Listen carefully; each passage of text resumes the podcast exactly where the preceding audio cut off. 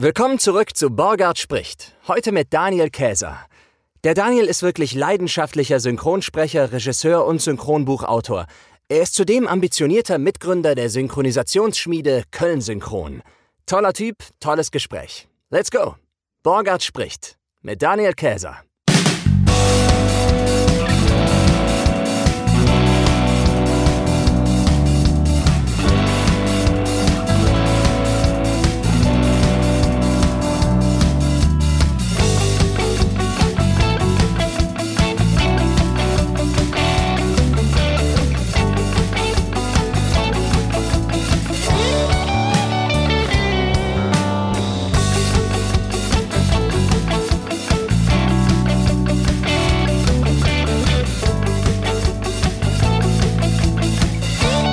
Wenn du dann so Geräusche hörst vom Candy Crush oder so zwischendurch, dann weißt du, du müsstest vielleicht das Thema wechseln, weil mir langweilig wird. Ja. Ich habe heute Morgen beim Frühstück, meine Schwester hat mir das gestern geschickt und gesagt, mhm. hör dir das morgen beim Frühstück an. Uraltes Ding von Helge Schneider, von seiner Platte von 2007 äh, ich glaube, I Break Together oder so heißt die Platte. er interviewt sich selber, aber eine Viertelstunde lang, weißt Ach, du? Geil. Kompletter Helge Schneider-Müll so richtig, so richtig dumm, aber richtig lustig halt, weißt du?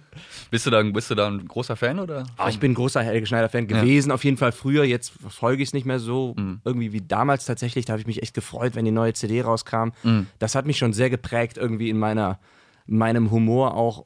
Otto Walkes auch. Otto Walkes Nummern vor meiner Zeit auch irgendwie so. Platten tatsächlich aus den 70ern, 80ern ja. oder so habe ich damals gehört. Von deinen Eltern vielleicht oder so. Ja, ja, genau, richtig habe ich auch auf Kassette damals noch gehabt, weil Plattenspieler durfte ich ja damals gar nicht bedienen. Aber ich habe mal damals als Kind wollte mein Vater wollte dann hat er irgendwann mal gesagt, oh ich mach, baue jetzt mal einen Plattenspieler auf. Hatte immer ganz viele Schallplatten, hat er immer im Regal gehabt. Dann hat mhm. er irgendwann gesagt, ich baue jetzt mal einen Plattenspieler auf und jetzt lege ich mal eine Platte auf. Und er guckt diese Schallplatten durch, die er hören will. Die fehlten alle die Schallplatten. Oh. Und also, was sind denn die Schallplatten hin? Naja, hat er das halt vertagt auf das nächste Mal und dann mhm. irgendwann hatte meine Mutter mal irgendwie wieder sauber gemacht im Wohnzimmer, aber so richtig Deep Cleaning mhm. und hebt den Teppich an, weil sie da drunter mal sauber Ich hatte als Kind irgendwie dann wohl als Zwei-, Dreijähriger alle Schallplatten rausgeholt und alle unter den Teppich geschoben und meine Eltern sind monatelang auf den Schallplatten rumgelatscht. Oh, oh, da hat sich dein Vater sicherlich auch bedankt, oder? Ja, ja, absolut, natürlich. Schon als Kind ganz groß im unter den Teppich kehren. Hast du auch so ein äh, Comedy-Idol oder? Äh, Comedy. Hm, nee, Comedy-Idol habe ich tatsächlich, glaube ich, eigentlich nicht. Ich war also. Klar, das, das was du gerade auch erwähnt hast, Helge Schneider, Otto, das fand ich natürlich auch als Kind nicht schlecht. Wobei ich da. Also sagen wir es mal so, ich hatte als Kind oft so dieses, so, wenn es so sehr deutsch war, dann hat es mir als Kind irgendwie oft nicht getaugt. Und das meinst du, so wenn es so Punts waren, wenn es so Wortwitze waren? Oder was meinst du mit Deutsch? Nee, aber einfach so diese deutsche Humor. Ich meine, ich will jetzt nicht Helge sagen, dass Helge Schneider der deutsche Humor ist. Der ist mhm. ja, der ist dafür ist das viel zu gut. Das wäre echt, ähm, das wäre schrecklich, wenn ich das behaupten würde. ähm, meinst du so eher diese die Kabarett-Polit-Schiene oder was meinst du dann vielleicht? Ja, so mehr so im, im großen Ganzen eigentlich. Irgendwie so, wenn, wenn das so ein, wenn einfach so diesen Kulturraum bezogen irgendwie. Das, das, vielleicht war das einfach so damals nicht so meins. Ich, mein Gott, ich war leider auch ein schreckliches Fernsehkind halt irgendwie. ich, ich wollte gerade sagen, du hast ja nicht mit sechs Jahren stattdessen dann irgendwie George Carlin gehört oder Nein, sowas. nein, nein, nein, eben, nee, habe ich auch nicht. Aber das, was man, also, sagen wir so, der, der, der, der, das alles, was dann im Fernsehen so rauf und runter lief, habe ich mir dann reingezogen. Und da waren es halt öfters halt die nicht die deutschen Produktionen, sondern eher so aus anderen Ländern, die ich dann interessant fand. Aber dann auch meistens Zeichentrick wahrscheinlich als Kind. Ne? Äh, auch, auch, auch, auch. Ja, natürlich auch Zeichentrick, klar. Ich habe früher immer meiner Mutter gesagt, wenn ich Fernsehen gucken durfte, ich will aber unbedingt was Buntes sehen, habe ich immer gesagt. Das war für mich Zeichentrick, weil ich fand früher Realsachen komplett langweilig. Ja, echt? Ja, also ich rede jetzt wirklich vom mhm. Kindesalter, ne? Jetzt nicht zwölf Jahre oder so. Mhm. Da durfte ich auch selber bestimmen, wenn ich Fernsehen gucken darf. Glaube ich zumindest. Ja. ja. Also da gab es bei dir auch schon aber richtig Regeln, ja, du, du äh, durftest nicht immer und so. Ja, anfangs schon. Ich meine, man, es gab ja damals auch tatsächlich noch so, Anfang der 90er, noch nicht so viele Sender. Ja. Und es gab ja auch, dann hattest du, eine, hattest du irgendwie drei Videokassetten, da war Charlie Brown drauf, Tom und Jerry und so. ja. Dann konntest du dir das immer wieder angucken, wenn du wolltest. Mhm. Oder du musstest halt irgendwie dann warten, bis Bim Bambino kam. Stimmt. Oder, ja. äh, wie heißt es, Disney Club, noch kam ja noch vor Tiger Club. Ja. Das waren ja feste Zeiten damals noch. Ne? Das hast du recht. Wir sind ja auch, wir sind ja auch ungefähr derselbe Jahrgang. Du bist 85, glaube ich, ne? Ich bin 86. Also wir liegen mhm. jetzt echt ganz, nur gar nicht so weit auseinander. Da haben wir jetzt wahrscheinlich ziemlich viel Ähnliches mitbekommen irgendwie. Hat es denn bei dir auch schon früh angefangen mit Anime? Nein. Gucken? Nein, ehrlich gesagt überhaupt nicht. Ich bin, also ich mache das, das Anime-Ding ist für mich eigentlich auch mittlerweile primär beruflich irgendwie, ne? Also es gab mehr so in den Teenager-Jahren, sage ich jetzt mal. Ja, ja, genau. Also ich, war jetzt nicht so der Riesenfußballer, aber äh, das Sailor Moon dann. Das haben tatsächlich Kollegen geguckt. Da war ich auch immer so ein bisschen überrascht, dass die das cool fanden. Das war halt das für Mädchen, ne? Aber naja, gut. Nee, ich, ähm, Anime hatte ich ähm, erst relativ späten Zugang zugefunden, irgendwie ähm, mit 15, 16 oder sowas, habe ich mich so ein bisschen dafür interessiert. Ähm, Das war aber schon immer sehr nischig, ne? Also man hatte schon auch selber immer das. Es gab es ja früher, also ne, über die Zeiten, die wir jetzt reden, war das wirklich extrem nischig eigentlich und ist ja jetzt erst jetzt so krass im Mainstream angekommen. Ne? Die, ich meine, klar, wir sind irgendwie auch damit aufgewachsen, mehr oder weniger. Die Zeichentrickserien waren ja auch im Prinzip, selbst Biene Maya und so weiter, ist ja irgendwo Anime. Aber ähm, da hatten wir ja nicht diesen, diesen Begriff dafür früher und ähm, ich fand auch ganz viele Sachen nicht so gut irgendwie. Ich hatte, für mich waren das, äh, ich, ich konnte das nicht richtig einordnen. Vielleicht lag das daran, dass wir in Deutschland öfters mal die französische Synchronvorlage hatten oder so, aber für mich waren das oft so diese komischen französischen Zeichentrickfilme. Ich weiß nicht, warum Ah, ich darauf ja. gekommen bin. Ehrlich gesagt. Ich kann mich auch gar nicht mehr daran erinnern, wenn ich an Zeichentrickfilme denke, die ich damals gut fand, was ich da tatsächlich gut fand. Ach, echt nicht? Nee, also weil ich habe auch. Also ich glaube, Biene Maya fand ich tatsächlich eher ein bisschen langweilig. Ich fand dann eher was abgedrehtes wie Samurai Pizza Cats oder so. Ja, oder die stimmt. Turtles irgendwie cooler. Ja, ja. Ja, die Turtles waren natürlich der Das war Knaller. natürlich wirklich das Shit, ne? Der fliegt hier durch das Blech weg. Frank Zander würde ich auch mal gern kennenlernen. Äh, Der hat ja das damals Die das Titelmusik, den Titelmusik ja, stimmt, gesungen. ja, ja, klar. Das ist super geil. Leonardo kämpft nach nach Donatellos Plan. Na Logo. Immer diese Zwischenrufe. Auf die Schnelle immer helle. Und die Disney-Sachen fand ich aber auch gut. Also Darkwing Duck oder so ist ja auch so ähnlich, ne? 2-1 Risiko. Das fand ich auch immer richtig cool. Ja, das stimmt. Wo du jetzt eben die Videokassetten angesprochen hast, da ist mir noch eingefallen, ähm, was ich viel konsumiert habe als Kind. Ich hatte, ähm, da gab es ja oft diese, diese, früher diese Grabbeltisch-VHS irgendwie mit so ähm, Public Domain Cartoons, ne, Popeye und ähm, so die alten Fleischer-Cartoons aus den Fleischer-Studios, also die, die, die ganz alten Stinken, so aus den 30er Jahren und 40er Jahren und so. Und, oder auch die Felix oder The Cat oder so. Felix the Cat. ja, so, ne? genau, sowas auch. Und ähm, dann gab es ja auch von, da gab es ja auch die, die alten Disney-Cartoons, so Donald und so weiter. Und Super, diese ganz alten 30er Jahre Superman-Cartoons und sowas, die, die fand ich tatsächlich, fällt mir gerade so ein. Die habe ich rauf und runter mir reingezogen. Auch schon so als kleiner. Ja, ja, als, als kleine wirklich, Fans. als ganz, ganz kleiner. Bist du denn auch in. Wo kommst du denn eigentlich her? Aus Köln. Aus Köln auch, ne? Hört man nicht, ja, ne? Nee. nee, weil ich gerade einfach eine kleine Fetz genannt hätte. Ja, aber ich dann hab- warst du ja eine Wesen, ja. Ja, ich hab's verstanden. Ich, ich, ich, ich scheue mich gerade, da einzusteigen auf deinen Dialekt. weil das wird dann peinlich, weil ich habe tatsächlich das Kölsche nie so richtig gelernt. Ich, also wenn ich das mache, ist das ganz furchtbares Parodie bei, äh, bayerisch sage ich. Parodie-Kölsch. mein Gott. weiß, wie, wie schlecht es ist. Ja, ja, dann weiß ich, das ist dann auch schon was. Ach, Sie kommen von der Alm? Nee, ich komme aus Ehrenfeld. aber die, die Familie kommt auch aus, aus Köln? Bei dir? Ja, also väterlicherseits ist es äh, auf jeden Fall ziemlich Kölsch. Mütterlicherseits nicht, da ist da so Ecke Wuppertal, da so Felbert. irgendwie so. Ja, gut, aber Rheinland, erweitert Rheinland. Ja, ja, auf jeden Fall, ja, genau. Also ich bin auch hier in Köln aufgewachsen, im Belgischen, und bin da eigentlich nie rausgekommen seit. Was haben denn deine 35 Eltern Jahren. gemacht? Ähm, Oder was machen sie? Ja, also mein Vater, der ist Autoschrauber, der, also der hat da, die früheste Erinnerung, die ich habe, ist, dass der auf dem Schraubplatz von meinem Opa gearbeitet hat. Also so wie Autos und so ein Gedöns. Ähm, ja, meine Mom hat sich dann irgendwie, die hatte zwar vor mir irgendwie noch studiert, Fotografie oder sowas, aber ähm, hat dann eigentlich dann nicht mehr so viel. Dann, als ich dann da war und irgendwann dann natürlich auch meine Geschwister, ähm, hat die dann nicht mehr so viel gearbeitet, immer so zwischendurch, mal so Kleinigkeiten. Ja. Ja. Dein Opa, der, der, der Schrottplatzmeister und dein Vater, der Kfz-Schrauber, warum hast du nicht selber auch dann angefangen, Winterreifen zu montieren? Habe ich überhaupt kein Interesse dran. ich habe auch bis heute keinen Führerschein. Ach, tatsächlich nicht. Nee, habe ich nicht. Hast du ein äh, Seepferdchen? Äh, oh ja, das, als einziges Abzeichen habe ich tatsächlich auch ein Seepferdchen. Das frage ich, weil ich gerade eben eine Insta-Story gemacht habe. Hier Geil. an- nach irgendwie so aller, hey, gleich kommt wieder ein Podcast. Gast, wer es nicht, wer es ist, verrate ich noch nicht, aber er hat bestimmt ein Seepferdchen. Habe ich ja dann Das war dann mein Tipp, weißt du? Hast, du, hast, du hast richtig gelegen. Ja, yes, super.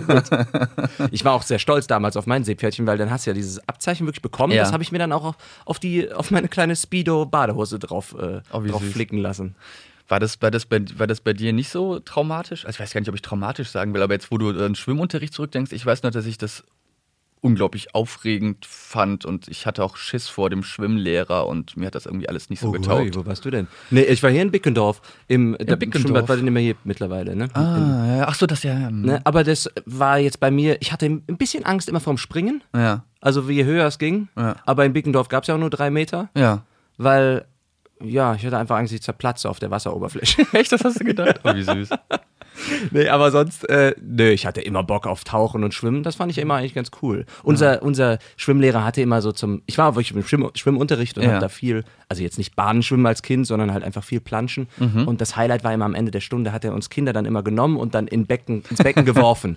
Das war dann nicht so hoch wie drei Meter Brett, aber genauso, äh, Ja, ja, die gleiche Intensität dabei, ne? Ja. aber das war für dich dann eine Überwindung oder was, das Seepferdchen zu machen und zu meistern? Echt, so gut erinnere ich mich nicht mehr dran. Ich weiß nur, dass, nur noch, dass ich das irgendwie, dass ich das, ja, dass ich da Angst hatte irgendwie. Weiß auch nicht warum. Ich weiß nicht. Keine Ahnung. Der, war, der, der wirkte streng. Ich glaube, der war wahrscheinlich gar nicht so schlimm oder sowas, ne? Aber irgendwie auf mich hat er so eine. Bademeisterphobie einfach hast du so. Oder? Wohl möglicherweise. Wer weiß. Ja, ja. Ja, wenn da so einer vor einem steht mit so behaarter Brust, behaarten Armen, behaarter Rücken, behaarter alles. Nicht meine, das- vom Beckenrand springen. Das kenne ich ja von mir, ne? Also, Ja gut, aber hoffentlich nicht mit sechs Jahren schon. wenn du wüsstest. Ach, Wolf, Junge, kommt schwimmen. Ja, genau. Nein, weiß ich nicht, keine Ahnung. Ich bin, ja, äh, ich, man kann jetzt auch anfangen zu schwurbeln und sagen, ich bin ja vom Sternzeichen Fische. Und, guck mal. Ne, aber äh, irgendwie. Hast du ja jetzt Geburtstag gehabt. Ja. Happy Birthday, nachträglich. Dankeschön, Dankeschön. Gut, wenn es dann die Autos nicht gewesen sind, Ja. welche Faszination hattest du denn dann sehr früh, was du, wo du dachtest, da will ich hin? Die größte Faszination, die ich eigentlich tatsächlich ist, ist da, wo ich gelandet bin irgendwie. Ne? Also mit, Ach, der, schön, mit, der, mit der Sprecherei. Also mein Medium, es gab so zwei Sachen, die mich immer interessiert haben. Das waren einerseits Filme, Serien halt irgendwie. Ich habe ich, das war von vorne an irgendwie bei mir drin. Und ähm, Hörspiele. Auch der Klassiker eigentlich, ne? haben bestimmt schon viele erzählt, aber ja, das, sobald ich, ich habe schon ganz rauf und runter gehört, meine Eltern zu Tode genervt mit immer wieder den gleichen Scheiß.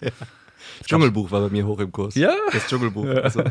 Aber hat es denn bei dir früh Klick gemacht, dass das auch ein Beruf ist, dass man das machen kann? Ja, das ging bei mir relativ schnell, weil als irgendwann, als ich dann halbwegs lesen konnte, mh, habe ich dann halt die Bookwoods aufgeschlagen und habe gesehen, guck mal, da sind Leute, was weiß ich, drei Fragezeichen, Justus Jonas, Oliver Rohrbeck. Die Stimme habe ich da sowieso schon wieder erkannt in anderen Produktionen, haben gesagt, das ist doch der Justus ne, oder sowas. Ähm, und dann irgendwann war mir klar, ach guck mal, das sind ja Leute, die das machen. Das muss wohl irgendwie so eine Art Beruf sein. Ähm, es gab damals so Drei Brett- Fragezeichen zu sein. Ja, ich nee. will ein Fragezeichen werden. aber überhaupt so Hörspiele machen Ja, und klar. sowas. Und ich meine, den habe ich dann auch in der Bill Cosby Show zum Beispiel. Ich weiß nicht, ob das später war oder sowas, aber der hat ja in der Bill Cosby Show auch den Sohn gesprochen, ne? Und das habe ich auch direkt erkannt. Tick, und Trick und Track, einen von denen hat er auch gesprochen, ne? Stimmt, das war Mit aber in der ersten, das war immer noch in der Erstsynchro von DuckTales. Ne? Ah. Später haben sie dann das ja alles mit die Tick Trick und Track ausgetauscht gegen Ranja Bonalana. Also ja. Guck mal, das wusste ich ja nicht. Interessant. Ja, ja, ich glaube, Äh, ich, ich weiß gar nicht, ob so alle Folgen mit äh, Rohrbeck, Stefan Krause und Santiago Ziesmer haben die, glaube ich, damals gemacht. Mhm. Und die haben aber, weiß nicht, ob die erst alle Folgen waren. Naja, jedenfalls, das war dann relativ schnell bei mir klar. Das hast du dann auch von vorne bis hinten verfolgt. Also es gab bei dir jetzt, oder gab es da mal so ein, ich will es nicht Aussetzer nennen, Ja. aber so, eine, so ein, so ein, so ein BWL-Semester irgendwie dann doch zwischendurch. Nee, also das nicht. Ich habe dann mit, also klar, es gibt so Jahre, da interessiert, denkt man nicht so viel über Berufe nach, ne? Ähm, bei mir war es dann so, dass ich dann so im Teenageralter, wenn es dann so mit so 15, 16, wenn es dann so langsam in die Richtung geht, was will man denn so eigentlich machen, habe ich mich halt immer noch viel für den Kram interessiert und ähm, war mir dann irgendwie auch klar, dass ich da rein will. Ich habe dann auch äh, mit, ich weiß gar nicht, müsste auch so 15, 16 gewesen sein, habe ich auch angefangen, selber so Fernsehgroß halt zu machen, ne? mit äh, Freunden im Internet und tatsächlich. Schon mit der Technik damals? Ja, also nicht mit Pro Tools und Ja, ja, Taker-System und so weiter, aber ja klar, man hat sich irgendwie bei Thomann irgendwie die, äh, die weiß ich nicht, was ist das, T-Bone S, äh, SC450 oder keine Ahnung mehr, wie die heißen. Und ein Behringer Mischpult und so weiter, habe ich mir dann irgendwie so alles zusammen und dann haben wir das so. Ja, es ist übrigens echt auch krass, wie viele von diesen Leuten, die das damals mit mir angefangen haben, jetzt auch noch im Synchron, also jetzt tatsächlich im Synchron Wirklich aus deiner Clique sind. da mehr oder weniger? Ja, ja, im Prinzip schon. Ja. Ach, wie schön. In Berlin und was weiß ich wo, in München sind ja, also wir, gerade diese Anime-Branche, weil wir haben auch damals Anime synchronisiert, so Ah, fanmäßig, genau, ähm, halt einfach so zum Ausprobieren, zum, weil wir Spaß dran hatten.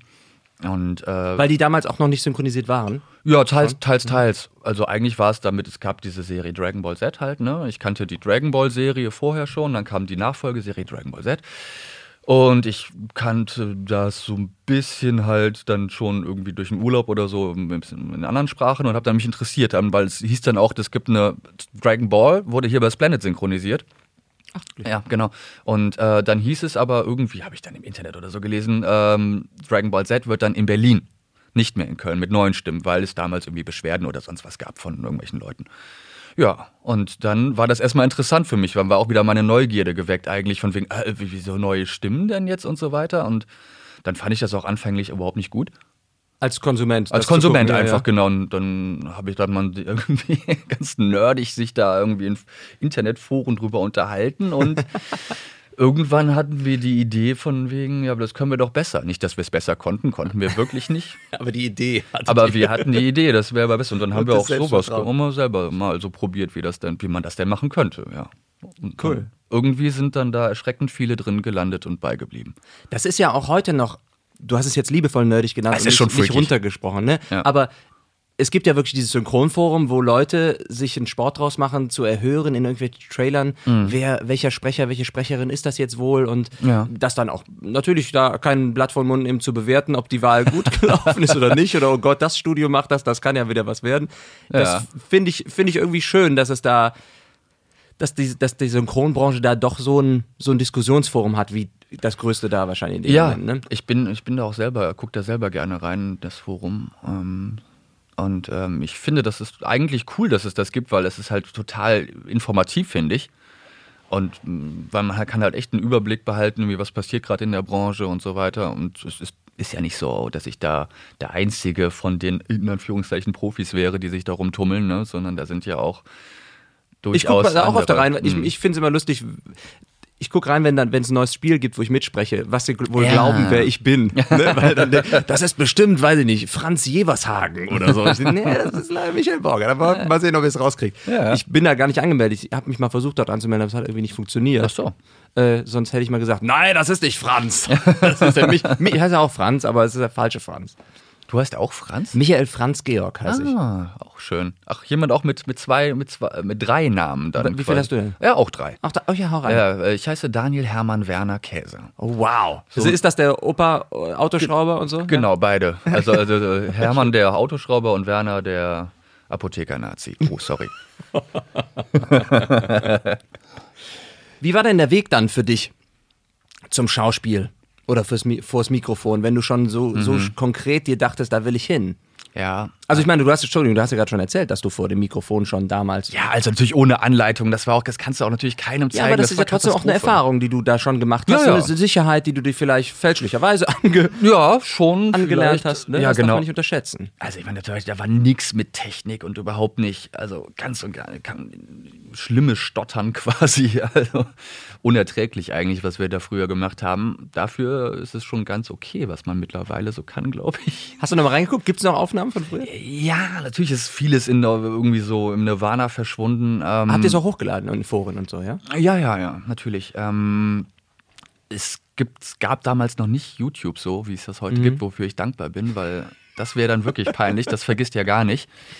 Ähm, aber ich glaube, es gibt bestimmt noch einige Kollegen, die noch den alten Kram rumfliegen haben, teils, teils. Es, ich da, ja, komm, ich mach's einfach mal. Vielleicht, es gibt sogar irgendwo eine, eine DVD, zwei DVDs, offizielle Dragon Ball Z DVDs. Tatsächlich? Wo man unsere Fansynchro als Bonusmaterial beigelegt Oh, hat. mega. Ja, guck mal, aber das ist doch schon fast, das ist doch wirklich eine nette, da kannst du dich ja schon fast mit rühmen. Das ist halt wunderbar. Ja, das, das hat ja dann doch auch für Aufmerksamkeit auch gesorgt. Naja, wer, ich weiß gar nicht, wie es mir, ich weiß wirklich nicht mehr, wie es dazu kam, aber irgendwie haben, war das dann irgendwie so, ja, war das auf einmal Thema und dann haben wir gesagt, okay, jetzt machen wir die Fansynchro für die DVD, warum nicht?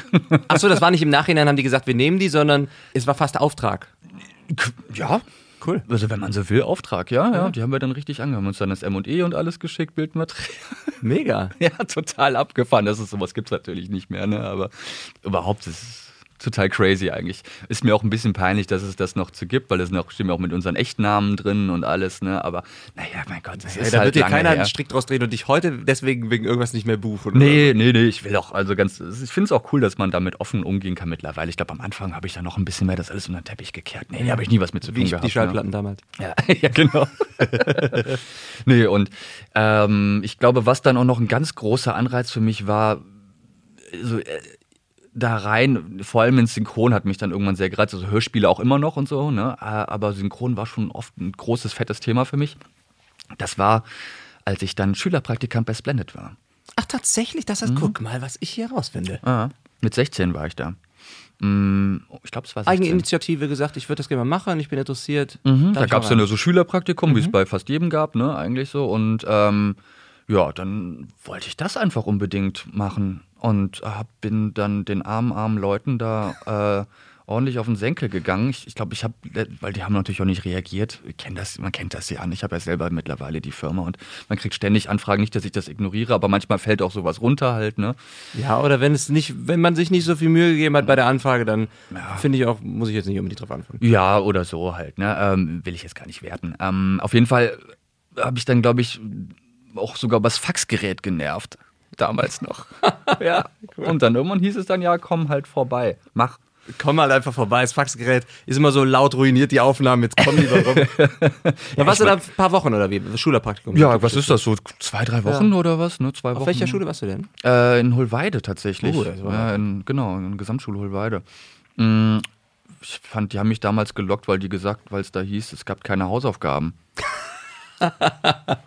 Ja gut, du hast ja allerhand voll zu tun mit Dragon Ball Z. ja, ja, richtig. Ja gut, das war noch ein bisschen vorher, ne? Aber ja, genau, Splendid hat gesagt, ähm, komm halt, komm halt vorbei. Die haben aber auch direkt gesagt, ich glaube, damals war das Vera. Ich, ich weiß nicht, ob Vera schon. Ich hatte vor allem, ähm, Muss ja 20 Jahre her sein. ja, es ist ewig her. Silja und Saskia Gott, Gotthusen, ich weiß nicht mehr genau, die waren damals Aufnahmeleitung da. Ich glaube, eine zumindest ist in Berlin mittlerweile da in der Dependance. Und die haben auch direkt gesagt, ähm, eigentlich gibt es hier nichts zu tun für dich. Ne? Was soll ich da jetzt auch machen als Schülerpraktikant? Aber das war mir egal. Ich wollte ja einfach nur dabei sein und zugucken. Ja. Oh, und dann habe ich bei Cosmo und Wanda, ich weiß nicht, ob du das noch. Ja, klar. Ne, Da du durfte ich auch, gegen Ende habe ich dann auch kleine, kleine Quatschrollen gehabt. Ja, Ja. ich hatte noch irgendwie im Hinterkopf, dass du da auch irgendwie bei warst noch. Ähm, genau, da durfte ich dann dazu gucken, noch damals mit Kai Wolf, der hat da Regie geführt. Kai Michael Wolf. Ähm, Das muss ja der Himmel gewesen sein für dich. ja, das war Genau das, was du. Das war total der Knaller. Das erste, ich glaube, der erste Tag, wo ich da war, war direkt Katja Liebing da. Du, waren dir die auch schon Begriffe damals, die Sprecher, weil du die tatsächlich von den Booklets her ein bisschen auswendig gelernt hattest? Ja, ja, das, das war ja, das war dann ungefähr schon zu der Zeit, als man das Internet schon durchstöbert hat nach, Ja, wer sind diese Leute, was Stimmt, machen du hast die. ja das Forum mit aufgebaut. das Synchronforum habe ich nicht mit aufgebaut, Das aber unterstelle ich dir jetzt einfach. ich bin da schon sehr lange bei. ja, und die- also Katja Liebing war da und ich saß dann da hinten und habe nur gedacht, boah, das ist die, das ist doch, das ist doch die Bulma aus Dragon Ball halt irgendwie, ne? Und fand das total cool, da einfach nur zuzugucken, habe es alles wie so ein Schwamm aufgesaugt. Hans Bayer kam dann da auch, äh, der hat ja den Vater da gesprochen. Hannes Maurer, der den Timmy äh, gemacht hat, der kam ja extra aus Berlin eingeflogen. Es war interessant, äh, diese Leute kennenzulernen. Und erst nach, ich weiß gar nicht wie, also erst nach ein paar Tagen habe ich ja irgendwie richtig gecheckt, dass es da auch noch ein zweites Atelier gibt. Und da wurde gerade Gangs of New York synchronisiert, den Scorsese-Film, ne? Und da war Frank Schaff in der Regie und ähm, Gerrit Schmidt-Voss, der halt den DiCaprio spricht. Und dann bin ich darüber und habe dann da erstmal dazu geguckt und bin dann auch ehrlich gesagt da geblieben, weil das schon eine harte Hausnummer war. dann war da auch irgendwann, also ich, ich, ich aufgesaugt wie ein Schwamm. Ich fand das alle, jedes Wort, was die gesagt haben, fand ich so interessant. Und Frank Schaff ist auch äh, nach wie vor ein Regisseur, den ich echt cool finde. Und einfach sich da von dem so die Sachen abzugucken. Ich hatte ja gar keine Ahnung, aber da hat man halt so ja, direkt gesehen, wie das funktioniert eigentlich. Also es hat dir nicht die Illusion genommen, wie man vielleicht bei manchen Sachen sagen könnte, ich habe mein Praktikum, mein Schülerpraktikum, wahrscheinlich mhm. haben wir es parallel gemacht, ja. habe ich im Milovic-Theater gemacht, Aber weil cool. ich auch sehr früh am oh, Schauspiel oh, interessiert war. Ja. Ich hatte tatsächlich ein bisschen mehr zu tun. Ich durfte auch, also ich musste immer die Bühne herrichten für, oh. das, für das Stück, damit ne, am Anfang musste immer alles so stehen, die Tasse muss ja da stehen, das und das muss dahin. Und während des Stückes durfte ich dann auch Soundeffekte machen, die dann hinter der Bühne passierten, irgendwie Scherben, Geil. Milovic irgendwie. Ja. Der, äh, der Willi war gerade äh, zwei, drei Wochen vor meinem Praktikum leider verstorben, ah. aber der Peter war natürlich noch da. Ne? Und dann durfte ich dann irgendwie Soundeffekte machen, wenn er hinter die Bühne läuft und stolpert und versehentlich das Tablett mit in Geschirr fallen lässt oder so. Das war schon sehr aufregend und mir hat es auch nicht, man hätte ja auch denken können, ah, okay, das, das nimmt einem so ein bisschen die Illusion des, des Theaters irgendwie, das ist alles nur so gefaked, aber ich fand es auch im Gegenteil total spannend und ja. die Technik da, wie du wahrscheinlich auch aufgeschrieben alles. Man sagt ja, ich glaube, man sagt ja irgendwie, man, äh, ich weiß, gibt es da nicht nur eine Floskel, so aller lerne niemals die, deine, deine Vorbilder kennen oder sowas. Mhm. Ne? Ich weiß, du kriegst den genauen Wortlaut nicht zusammen gerade, aber ähm, Weil du nur enttäuscht werden könntest, ne? Ja, ja genau, ja. aber fand ich eigentlich. Äh, nö. ich meine nicht, dass jetzt irgendwie das direkt alles meine Vorbilder war. Ich habe die da auch erst kennengelernt, da diese Leute damals. Ja, aber der hätte ja, der hätte ja nur einen, in, dem, in den zwei mhm. Wochen nur einen riesen Arsch dabei sein sollen, der dir komplett die Lust hätte nehmen können an der ganzen Sache. Ne? Geh, hau mal ab, Kleiner hier. Ich, muss ich immer aufnehmen jetzt oder so. Ja, ich meine, ich habe die jetzt auch nicht, ich, ich, war jetzt auch nicht penetrant nervig irgendwie. Das Zugucken hat mir im Prinzip auch schon gereicht halt. Ne? Mhm. Ne?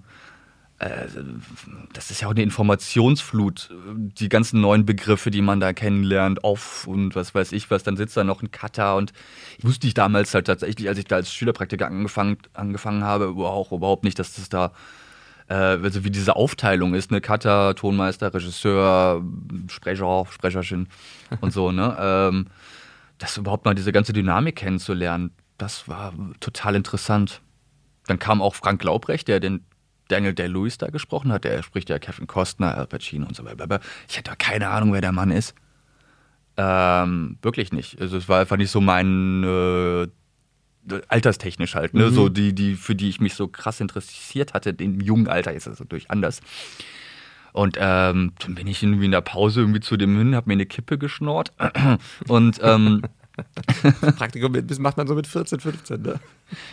Ja, wie gesagt. So, ja, ja. Hab mir eine Kippe von dem geschnort und hab gefragt, wen sprichst denn du eigentlich? hat er halt aufgezählt, ne?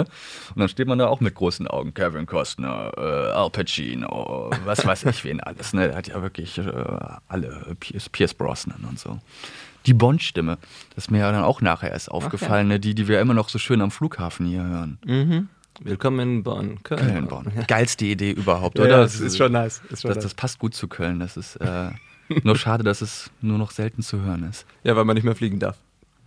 Ah ja, stimmt. Wir sind ja noch in dieser, dieser Pandemie unterwegs. Ja, ja, richtig, ja. Genau. Komm, zeitloser Podcast. Also, dann war das Praktikum vorbei. Du musstest wieder zurück zu den Hausaufgaben mhm. und hast dann aber irgendwann die Gesamtschule fertig gemacht mhm. oder aufgehört, wie auch immer. Ja, doch. Ich habe ich hab, ich hab keinen Abschluss, auf den man stolz sein kann, weil ich irgendwann echt keinen Bock mehr hatte.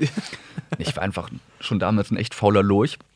Und äh, ich meine, ich hätte wahrscheinlich auch Abitur machen können und sowas, hatte aber keine Lust. Ähm, und habe lieber mich mit anderen Blödsinn beschäftigt, zum Beispiel halt Fernsynchronisation und was sonst was irgendwie.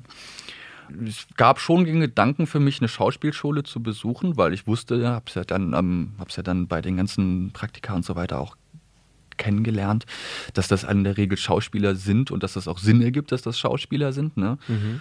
Aber da ich selber nie so den großen Anreiz auf die Bühne zu gehen oder vor die Kamera zu gehen hatte, habe ich mich dann, war das nicht so mein Hauptding. Ich wollte halt hinter das Mikrofon hauptsächlich.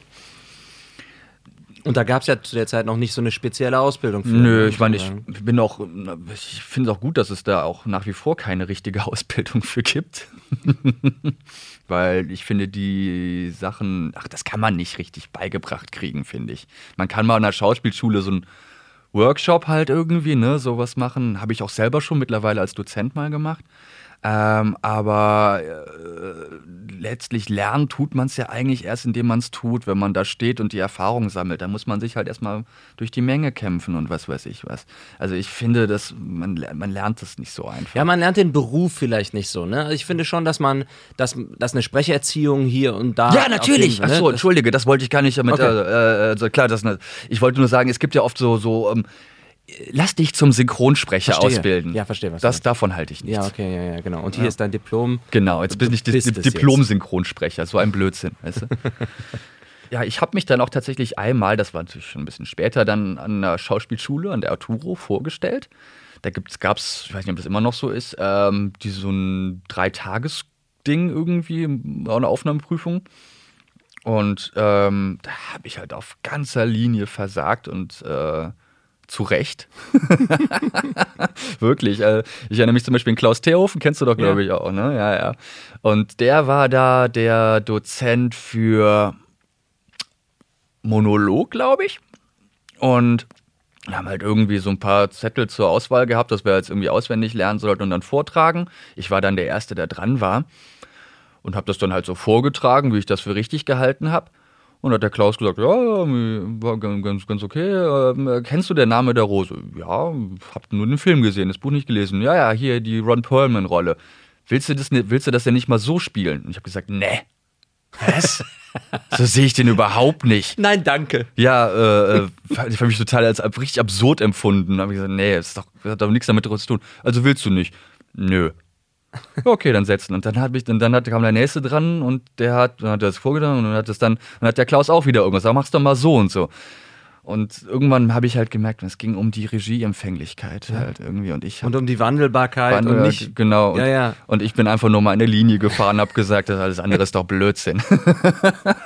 Ich habe damals für die Schauspielschule auch irgendwie, ich habe tatsächlich damals bei der Schauspielschule angerufen und gesagt, hört mal, ich bin bald bei euch hier zum ähm, äh, zur Aufnahmeprüfung. Was soll ich denn vorbereiten? Weil ich auch nicht wusste, was man überhaupt vorbereitet. Und Mhm. dann hat der damals der einer der Dozenten dort, den hatte ich zufällig am Telefon erwischt, der hat gesagt, ja, mach doch hier und das wäre eine gute Rolle und das wäre doch eine Möglichkeit. Da habe ich gedacht, ja, dann. Ich hatte tatsächlich nur Monologe und das wurde mir dann auch so ein bisschen zum Verhängnis, weil sie dann während der Aufnahmeprüfung sagten, also drohte zum Verhängnis werden. Ich hatte es ja geschafft dann in die Schauspielschule, aber Ja. sagte dann, ja, aber hast du nicht noch irgendwie eine Szene, wo du ein bisschen was mehr spielst? Dann sag ich, nee, so, ich habe nur das vorbereitet, ne?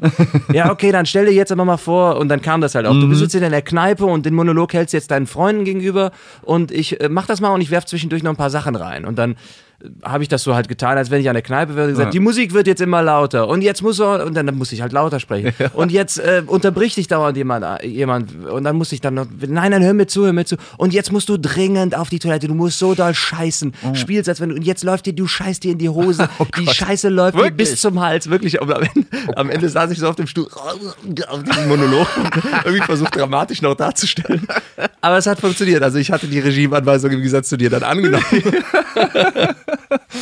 Wie, wie bist du denn dann, sorry, jetzt machen wir Ja, mal einen Sprung, ja. wie bist du denn dann tatsächlich ans Arbeiten gekommen? Wenn du dann solche Sachen wie vielleicht eine, ich sag's mal ganz blöd, so eine, so Mhm. eine Grundausbildung wie die Sprecherziehung oder auch ein Rhythmusgefühl, das hattest du dir dann zum Glück schon angeeignet in deinen privaten Naja. Synchron-Endeavoren, oder? Nee, kann man jetzt auch nicht sagen. Also da kommt man, also privat kommt man nur zu einem gewissen Level und das ist nicht hoch, das Level. Ähm, man, braucht, man braucht schon irgendwie Anleitung. Nee, ich habe, also in der Schauspielschule hat es da halt nicht geklappt, aber ich habe, ähm, ich, ich durfte übrigens nächstes Jahr wiederkommen. Ach ja, okay, also es war, es war nur die, die zweitschlechteste Stufe. Also eine eine DVD, der Name der Rose in die Hand gedrückt und gesagt, komm nächstes Jahr wieder. Und noch der Medikus oder so für Äh, Falls. Genau. nee, ähm, und äh, ich habe dann einfach ähm, privat ein bisschen Sprech- und Schauspielunterricht genommen. Auch nicht viel, muss ich dazu sagen. Äh, aber ich hatte da privat bei so einer, ich weiß gar nicht mehr, wie die Dame hieß, die war sehr nett, hat mir das, hat mir das echt schön so ein paar Basics beigebracht und du willst jetzt wissen wahrscheinlich, wie ich dann tatsächlich dazu gekommen bin, dass ich dafür auch Geld kriege, ne? Genau, das ist jetzt mein große, meine große Frage. ja, letztlich halt so reingemogelt irgendwie in das Ganze. Das Interesse. Ja, jetzt spreche ich es nicht schlechter, als es ist. Also muss ja nicht sein, du hast ja sicherlich keinen mit dem Ellbogen weggestoßen. Nee, das habe ich ne? nicht. Nee, aber äh, ja, also schon irgendwie reingemogelt. Ich glaube, man hat, man hat sich dann halt hier und da vorgestellt. Ich habe auch mal bei Splendid irgendwie, glaube ich, mal eine CD reingeworfen, irgendwie, die es hoffentlich nicht mehr gibt. Irgend, ähm, äh, man hat dann halt ähm, Kleinigkeiten gemacht. Also 2007, glaube ich, äh, war es dann so, das Anime-Haus, das ist ein Publisher für na, Anime halt, ne? Äh, die haben damals nach Leuten gesucht, die Synchronzeugs für die machen. Mm, Was heißt Synchronzeug? ja, Synchronfassung eigentlich, ne, genau. Die wollten, die haben so einen speziellen Style gesucht, weil die hatten eine Produktion Saber Rider and the Star Sheriffs.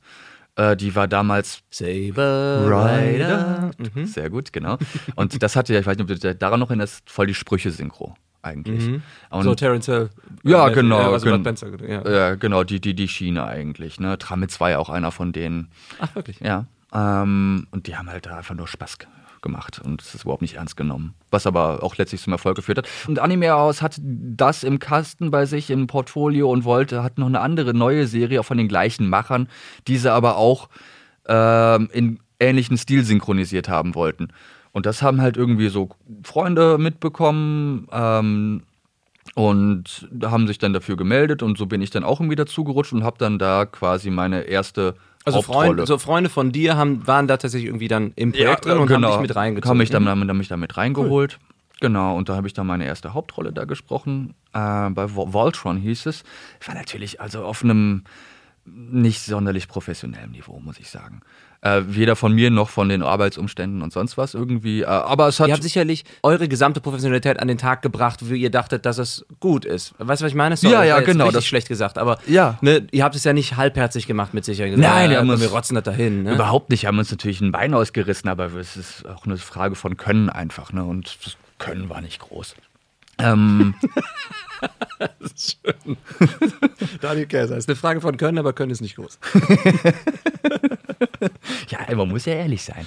Nee, ja, genau. Und dann ging das halt so ein bisschen weiter. Dann habe ich da auch dann äh, da dann auch andere Sachen als nur Sprechen übernommen, halt auch mal geschrieben, irgendwann mal so Regie an Kleinigkeiten übernommen.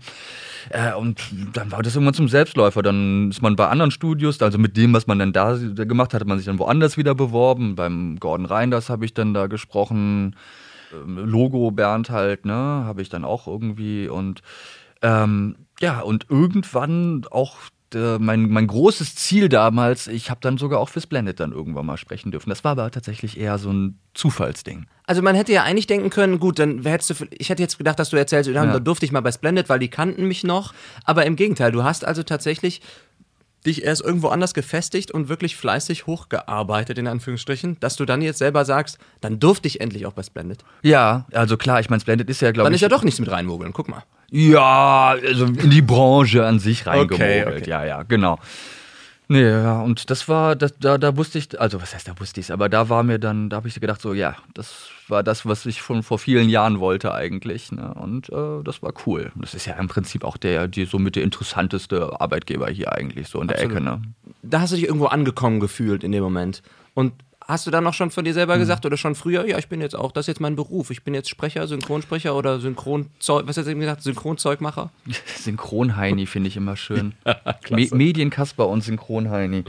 War das äh, die, die Sache, wir haben uns ja kennengelernt, ich glaube, da hattest du mich angeschrieben und du hattest mich ja gebucht, glaube Ja. ich.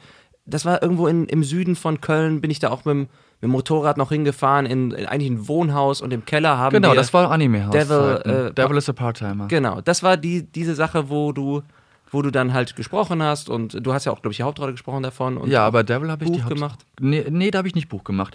Äh, Also eigentlich, eigentlich streng genommen hat mein Kollege Timo äh, da Buch und Regie gemacht.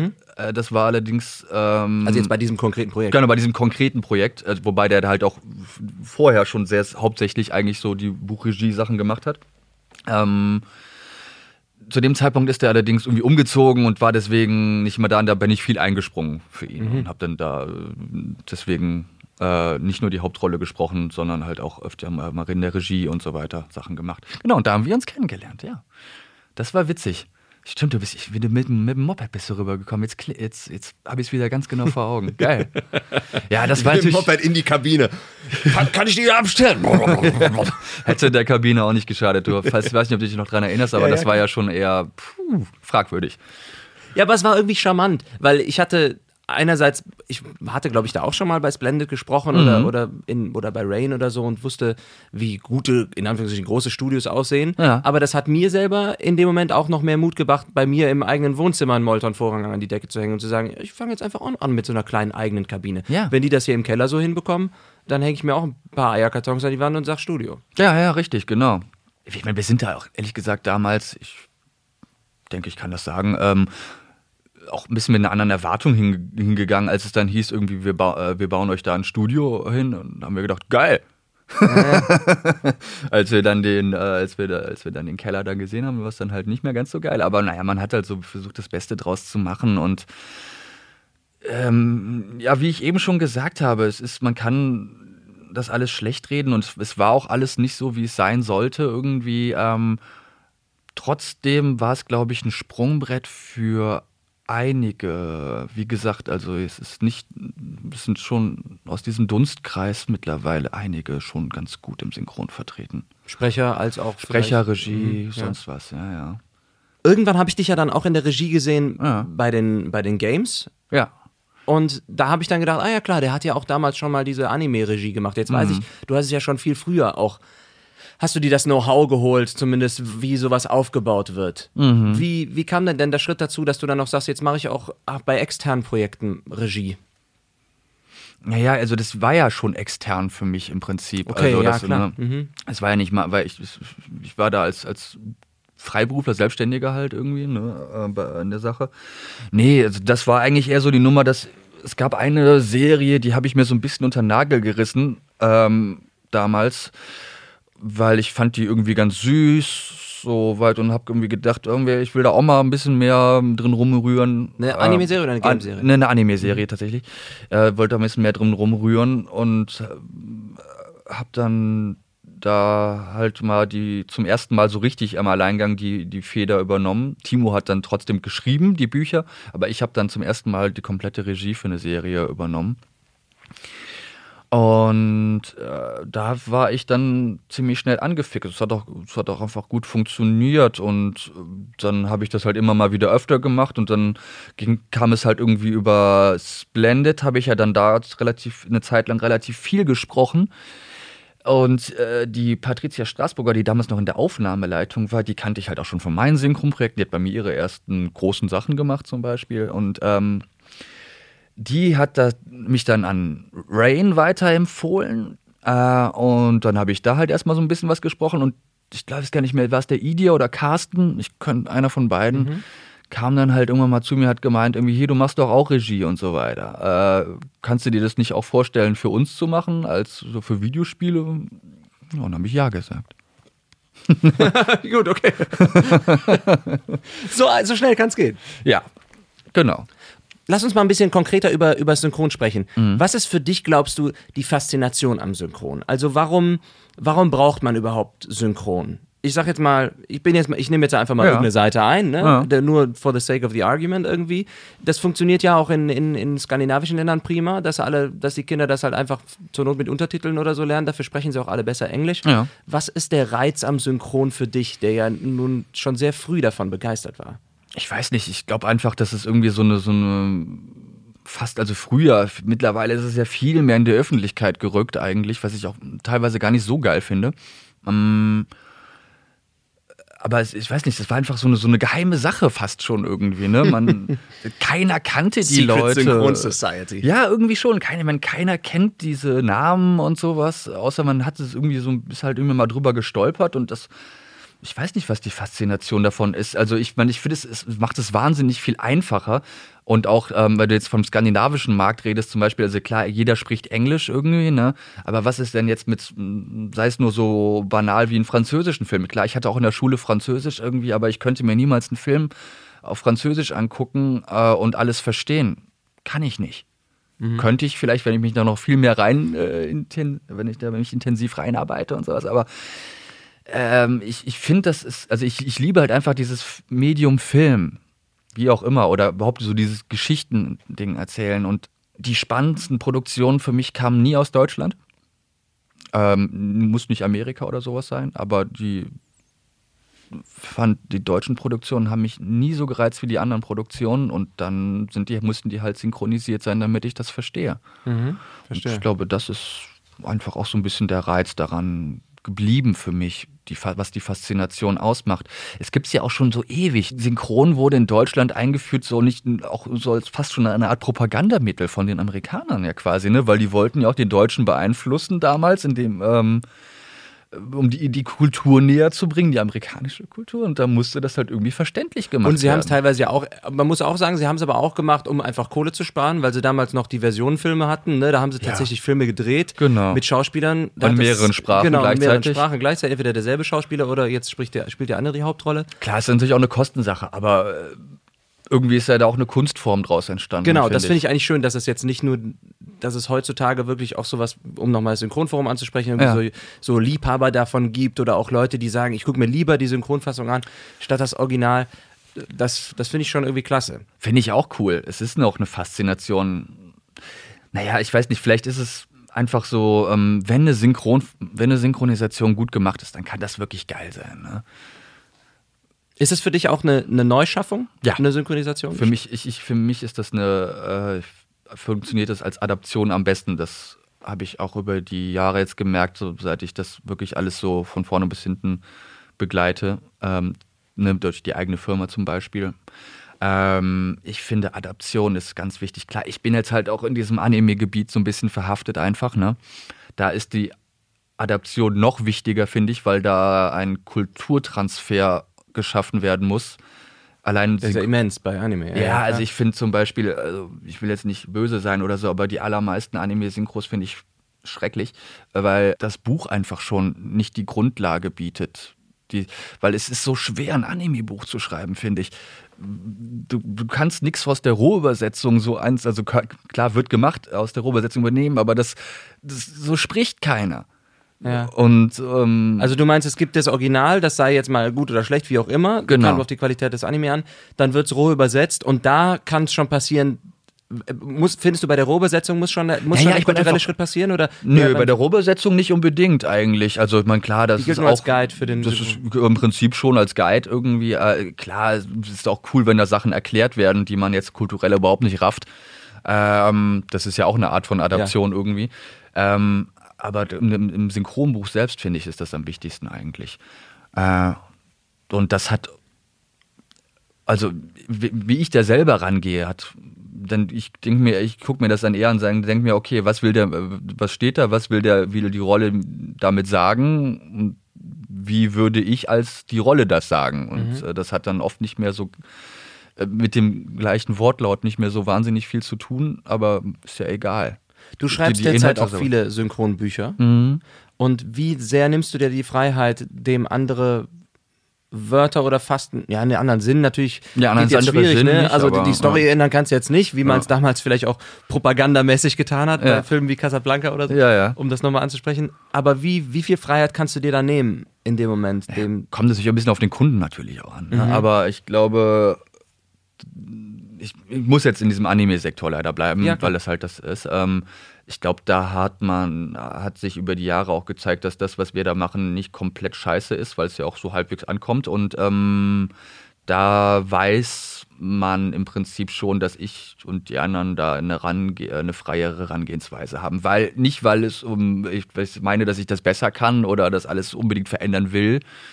Äh, nee, sondern einfach nur, weil ich glaube, dass es dem Werk gut tut, ähm, mehr auf den Kern zu kommen, statt einfach nur die gleichen Worte oder sowas zu nehmen. Also mhm. ich, ich möchte da auch nichts verfälschen eigentlich, sondern einfach nur dem näher rankommen. Und das, glaube ich, kann man besser, indem man textlich freier ist zu der Rohübersetzung. Weil halt oft die Japaner, die haben eine ganz andere Kultur. Ne? Ich meine, die würden, die sagen Sachen ganz anders, als wir es sagen würden. Und damit das einen ähnlichen Effekt hier hat, muss es halt erstmal transferiert werden, finde ich.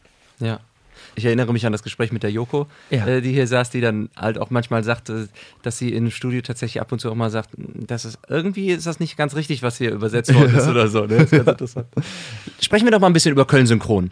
Wir mhm. haben es jetzt schon so ein bisschen angeteasert. Ja. Das ist ja eine unglaublich erfolgreiche Maschine, die ihr da zum Laufen gebracht habt. Und ich als Kölner finde es natürlich wunderschön, dass ihr die Flagge Köln da drauf gedruckt habt. Ihr hättet ja auch Lars und Daniel synchron nennen können. Ne? Genau. Aber ich finde es geil, dass ihr sagt, nein, wir machen jetzt in Köln, weil wir wollen es ja auch ein bisschen etablieren und Klar. das habt ihr ja wirklich auch geschafft. Wie du gerade sagst, durch eure Qualität, durch eure wirklich hervorragenden Projekte, die ihr da schon umgesetzt habt, also die Projekte, die ihr hervorragend umgesetzt habt, dass ihr Dankeschön. mittlerweile Sprecher einfliegen könnt oder Ja. dass ihr Sprecher von überall her bestellen könnt. Ja, bei dir klingt das jetzt nach einer wahnsinnig erfolgreichen Maschinerie. Also so, wir sind immer noch eine kleine Zwei-Mann-Firma. Ne? Also das. Aber dafür sind es doch wirklich tolle Sachen, die ihr, die ihr umgesetzt Ja, habt. auf jeden ne? Fall. Ne, Wir haben auch, also wir haben auch echt da äh, schöne Sachen und es macht auch Spaß und alles. Äh, Ich freue mich da auch sehr drüber, aber es ist schon noch auch eigentlich eine kleine Firma, muss man sagen.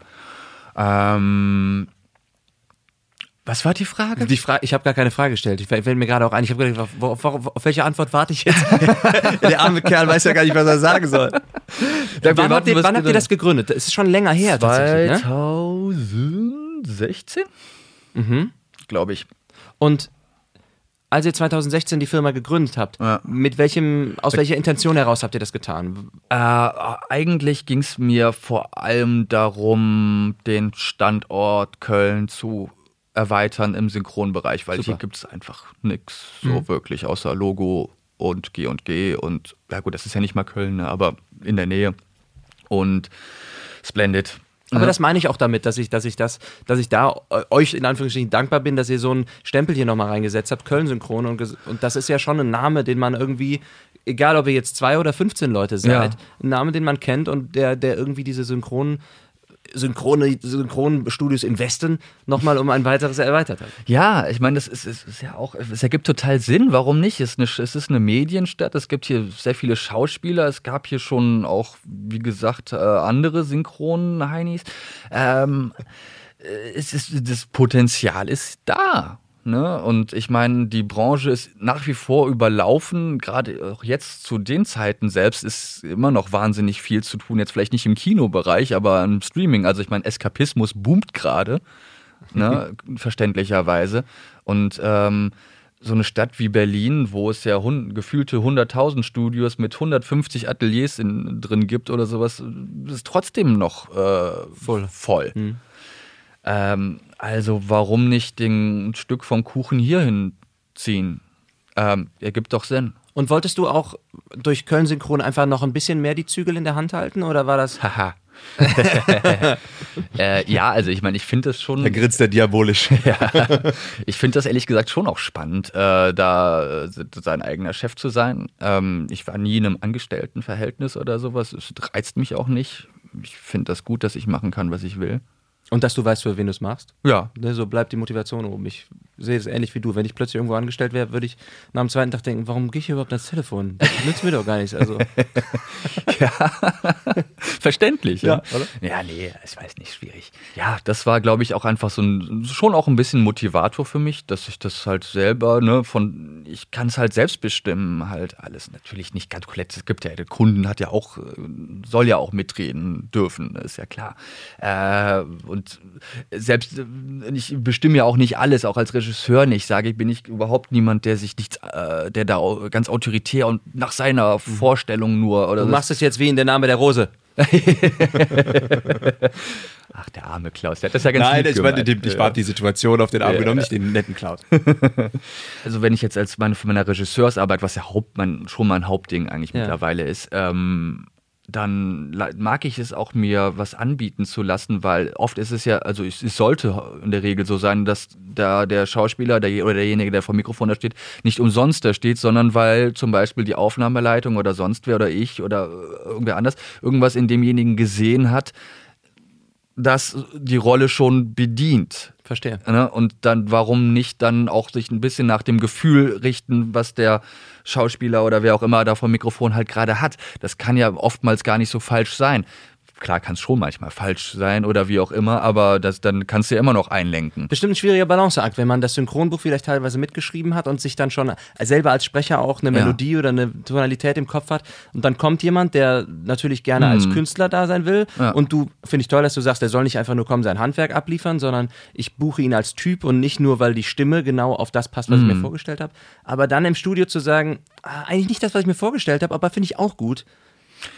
Ja, kommt drauf an. ne? Ich meine, äh, es gibt natürlich auch einen Fall, wo man sagt so, äh, das ist ja leider so gar nicht, wie ich es mir vorgestellt habe. dann gibt's, dann sagst du natürlich schon nochmal irgendwie, kannst du mal so probieren und so. Aber ich finde, das geht alles so Hand in Hand und das letztlich ist es ja auch, es ist eine Teamarbeit. Ne? Alle Leute, die da sind, müssen irgendwie an einem Strang ziehen, damit das cool über die Bühne kommt. Und das geht halt auch nur so zusammen.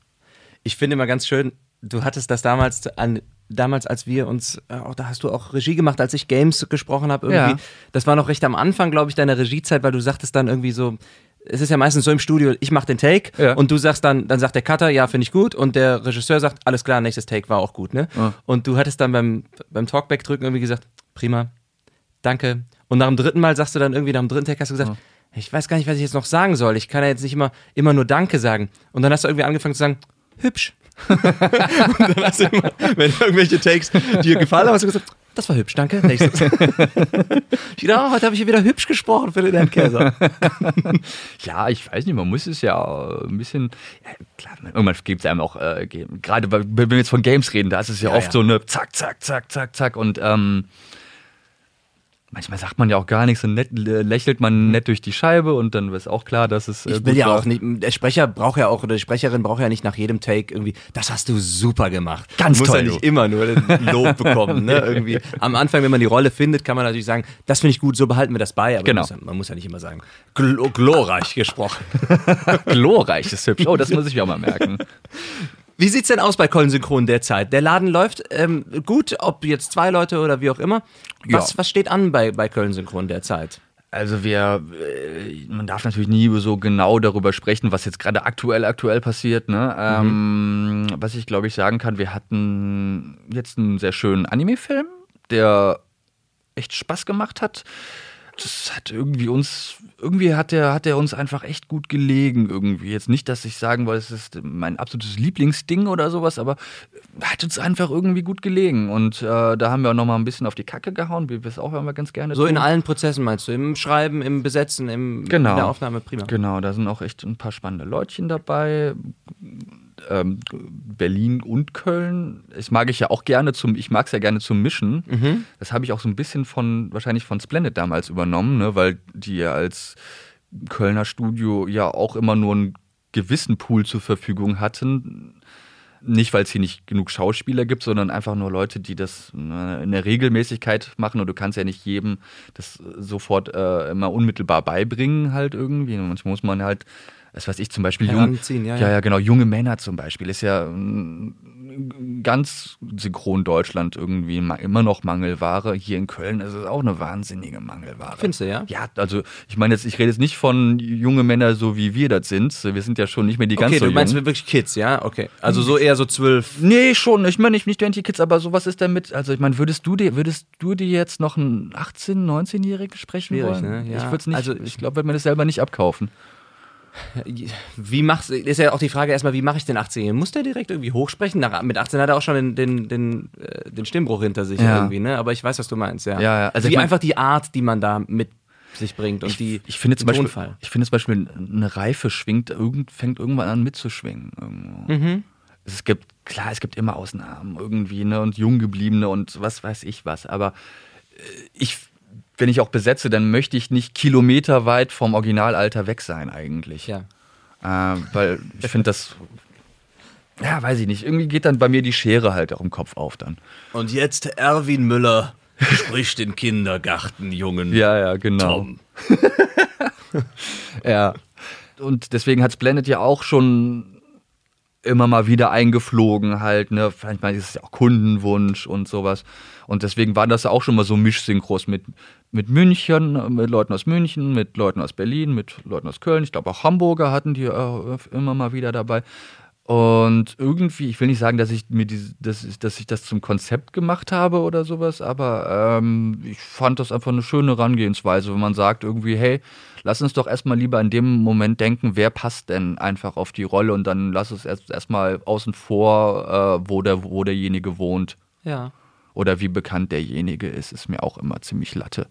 Es gibt ja auch oft ich so Synchronfassungen, die so sehr auf Name-Dropping aus sind. Klar, kann mal ganz cool sein. Ich finde es auch geil, mit Synchronlegenden mal was zu machen oder so. Äh, Ähm, aber so pures Name-Dropping finde ich auch wahnsinnig langweilig. Ja, und so ist das Köln-Synchron, macht sich ja dann auch offener und ähm, stellt sich noch breiter auf, anstatt dass es jetzt wirklich nur, ach, Köln-Synchron, ja, die nehmen ja nur die Kölner. Ich meine, ich als Kölner Ja. würde mich natürlich freuen, in jedem, egal ob es bei Splendid, Köln-Synchron oder wer auch immer, Mhm. immer dabei zu sein, weil ich denke, klar, denkt ein Teil von mir auch, warum muss denn jetzt der Berliner kommen, wenn ich doch hier Ja, ja, sitze ist und ja hab so. heute, ne? Ist Aber ja auch so. ich verstehe schon, warum ihr das natürlich als Synchronfirma dann doch macht, denn das macht euch ja dann auch besser, wenn ihr die anderen Sprecher für euch auch ja, für euch buchen könnt und dadurch in anderen Produktionen auch andere Publisher sehen, hey, die haben ja, die sind nicht nur da eingefärcht in Genau. Köln, sondern Ja. Und Ich, ich würde mir auch wünschen, ehrlich gesagt, dass es noch mehr Konkurrenz für uns geben würde hier im Bereich. Einfach damit halt für diejenigen, die dann da sitzen, vielleicht einen freien Tag haben, wenn ich einen Berliner aufnehme.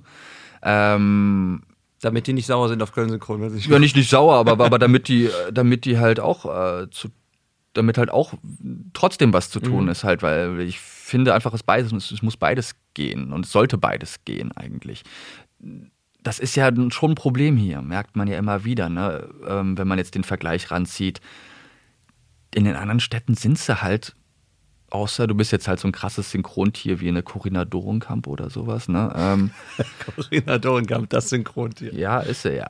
Ähm, äh, äh, kaum einer hat die Routine wie jetzt irgendwie die Jungs da und Mädels, ähm, die da im, hauptsächlich in Berlin und München Ja, rumtouren. Ne? Und das, das, das erlebe ich halt auch immer wieder. Studio zu Studio täglich, ja, ja. Und Ja, genau. Bei mir ist es eher so, ach, ah, diese Woche ich, bin morgen bei Splendid. Genau. Da war ich in diesem Jahr noch nicht. Ja. Und wir sind schon im März, April jetzt, ne? Ich, ich kenne das. Ich, Ja. Und genau das, das ist das Ding. Und ähm, ich mag es auch total gerne, mir Leute ranzuziehen, weil wenn ich irgendwie mich stoße zufällig auf jemanden und finde den irgendwie spannend, dann hole ich den immer wieder und was weiß ich was. Aber es ist natürlich nicht so einfach, die Leute auf ein Level zu bringen, wenn man quasi der Einzige ist, der die dann immer holt. Ne? Mhm. Verstehe. Ja, und deswegen würde ich mir das schon wünschen, dass es mehr, dass es hier mehr Studiovielfalt gibt, mehr Auftraggeber, damit es und gerade halt auch im Synchronbereich. In Studios gibt es ja im Prinzip, gerade Düsseldorf und so weiter, ist ja auch viel Werbung und Köln passiert ja auch viel Imagefilm und was weiß ich für ein Gedöns, aber in diesem Synchronbereich wäre es doch geil, wenn es doch mehr gäbe. Für mehr Vielfalt im Synchron. Wählen Sie jetzt Daniel Käser. Lieber Daniel, wir haben so viel gesprochen und wir sind komplett über die Zeit. Oh, scheiße, das schon. ist überhaupt nicht so schlimm, weil ich freue mich, das ist ein Grund für mich, dich nochmal einzuladen bald. Auch gerne. Vielen Dank, ihr macht das toll bei Köln Synchron, macht weiter Danke. so und auch für dich selber, hoffentlich hast du selber noch genug Zeit als Sprecher, auch hier und da vor dem Mikrofon zu stehen, wenn du so viel Regie machen musst. Ich würde gerne mehr, aber ich freue mich immer, ich, ich, ich, ich freue mich über alles. Prima. Lieben Dank dir und mach's gut, bis zum nächsten Mal. Vielen Dank.